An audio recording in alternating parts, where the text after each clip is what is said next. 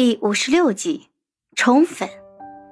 盛乔憋着一口气，说什么也不想再来一遍遭这个罪了。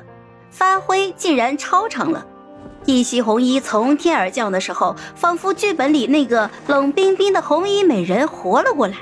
雪越下越大，落在她泼墨般的长发上，像点缀的零星珠花。浑身是伤的少年趴在他的脚边，抱着他的脚踝，扬起一张布满血垢的脸。求你收我为徒。女子皱了一下眉，居高临下的看着他，冷淡的目光仿佛在打量一件没有生命的器物。半晌之后，盛乔突然朝他笑了一下，那笑从嘴边就延至了眼角。像攀着冰棱开出了妖异带血的花，你想拜我为师？你可知，当我的徒儿要付出什么样的代价？几秒之后，导演喊咔，上一秒出尘艳绝的美人，下一秒跟个筛子似的就抖了起来。小小小小小白，冷冷冷，快快快，热热热热热热水热水！方白抱着羽绒服冲了过去。盛乔感觉全身的血液都冻僵了，几杯热水下肚之后，才终于缓了过来一些。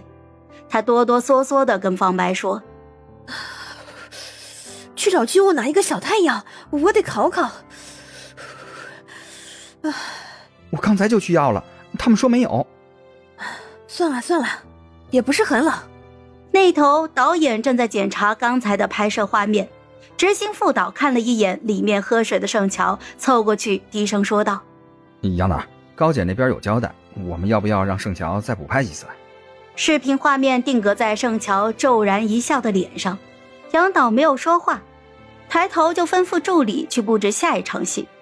执行副导有一些愣，杨导起身拍了拍他的肩：“适可而止吧，莫欺少年穷啊！”整个剧组上上下下。或多或少都收到过星耀的暗示，大资本公司有的是人看菜下碟，欺负一个毫无背景的盛乔，换来星耀的好感，是再划算不过的事情了。包括男主角尤畅也被提醒过，对戏的时候可以多 NG 几次，折腾折腾盛乔。他自有一副傲骨，对这些小手段很是看不上，这也是他这么多年一直不火的原因。尤畅没有打算故意折腾盛乔，而盛乔的表现也出乎他的意料。此时看着角落冻得脸色发青的女孩，他开口喊她：“哎，盛乔，到我这边来烤烤火。”“嗯，谢谢。”盛乔坐到了尤畅的身边，小太阳不遗余力地散发着温暖，终于驱散了绕骨的寒意。尤畅拿起了剧本，来对对戏，争取接下来几场都一次过。盛乔点头，心里感叹：还是好人多呀。